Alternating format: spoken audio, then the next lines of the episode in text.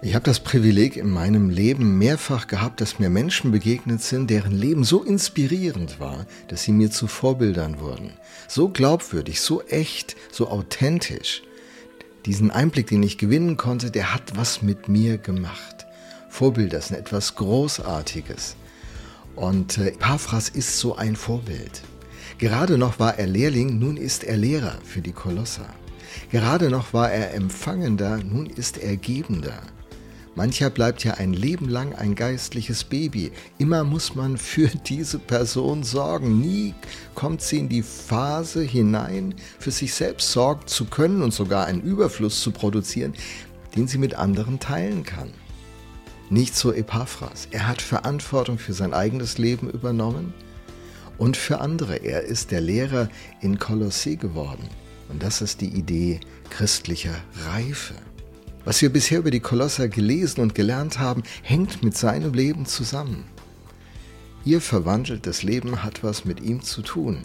Das wünscht man sich als Gemeindeleiter in seiner Kirche, dass dieser Einfluss von einzelnen guten Vorbildern so eine ganze Gemeinschaft berührt.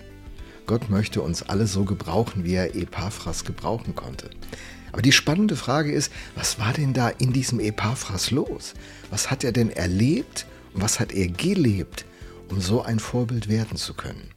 Der Vers 7 im ersten Kapitel lenkt unsere Aufmerksamkeit auf drei Dinge, die wir uns in den nächsten drei Episoden, also dieser und den nächsten beiden, anschauen werden. Dort heißt es, euer Lehrer in all diesen Dingen war Epaphras, unser geliebter Mitarbeiter und ein treuer Diener Christi, der sich mit ganzer Kraft für euch einsetzt. Geliebt, treu, ganze Kraft. Auf diese drei Dinge schauen wir mal. Geliebt. Epaphras wird als der geliebte Mitarbeiter, der geliebte Bruder vorgestellt. Geliebt zu sein und geliebt zu werden ist der Gamechanger unseres Lebens.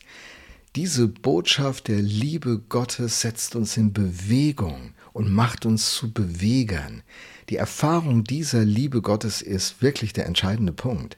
Manche denken ja, wenn ich eine theologische Spezialität noch lernen könnte oder an ein Geheimwissen rankomme, wenn ich eine besondere spirituelle Erfahrung endlich sammeln könnte oder Zeuge eines außergewöhnlichen Wunders werden würde, dann würde sich mein Leben verwandeln.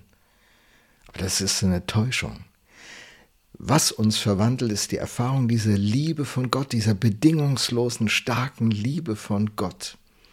Der Apostel Paulus beschreibt das im 2. Korinther 5, Verse 14 und 15 so. Denn die Liebe Christi drängt uns, da wir zu diesem Urteil gekommen sind, dass einer für alle gestorben ist und somit alle gestorben sind. Und für alle ist er gestorben, damit die, welche leben, nicht mehr sich selbst leben, Klammer auf, Egoismus, sondern dem, der für sie gestorben und auferweckt worden ist, Klammer auf, christozentrisch leben. Klammer zu. Das also ist das Geheimnis des verwandelten Lebens. Und Epaphras ist ein Vorbild, ein Beispiel dafür geworden und hat andere damit inspiriert. Die Frage ist, wie erlebt man denn nun diese Liebe von Gott, dass man nicht nur theoretisch darüber nachdenkt, sondern es ganz praktisch erlebt?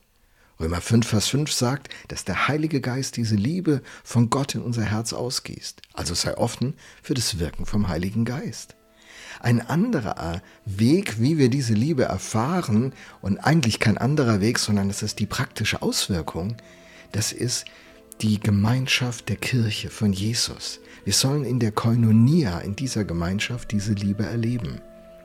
In Johannes 13, Vers 34 sagt Jesus, ein neues Gebot gebe ich euch, dass ihr einander liebt, damit, wie ich euch geliebt habe, auch ihr einander liebt. Daran werden alle erkennen, dass ihr meine Jünger seid, wenn ihr Liebe untereinander habt. Die Erfahrung der Liebe Gottes in unserem eigenen Leben soll also zum Bruder und zur Schwester fließen und dadurch eine Realität in unserer Gemeinschaft werden. Eine Gemeinschaft der Liebe, der Koinonia, nehmen und geben. Gemeinschaft durch Teilhabe. Das meint die griechische Vokabel. Einander lieben. Und das macht dieses Team von Paulus. Epaphras wird als der geliebte Bruder beschrieben. Und er ist nicht der einzige im Team, von dem Paulus das sagt. In Kapitel 4, Vers 7 des Kolosserbriefes lesen wir, Über meine persönliche Situation wird euch Tychikus, unser geliebter Bruder und mein treuer Helfer und Mitarbeiter im Dienst für den Herrn, ausführlich informieren. Paulus hat Leute in seinem direkten Umfeld, die er als geliebter Bruder bezeichnet Tychicus und Epaphras sind nicht die einzigen, auch Onesimus gehört dazu. In Kapitel 4, Vers 9 wird das beschrieben. Onesimus, ein früherer Sklave, der als Nichtsnutz bezeichnet wurde. Philemonbrief, Vers 11, da gibt es nur ein Kapitel. Er ist durch Paulus im Gefängnis zum Glauben gekommen. Hey, das macht wirklich einen mega Unterschied, geliebt zu sein, wertgeschätzt, geachtet, Ansehen zu haben. Wenn das unsere Kirchen prägen würde, dann würde es unsere Mitarbeiter stark machen, würde es uns stark machen. Und wir könnten aus dieser inneren Stärke ein anderes Leben führen.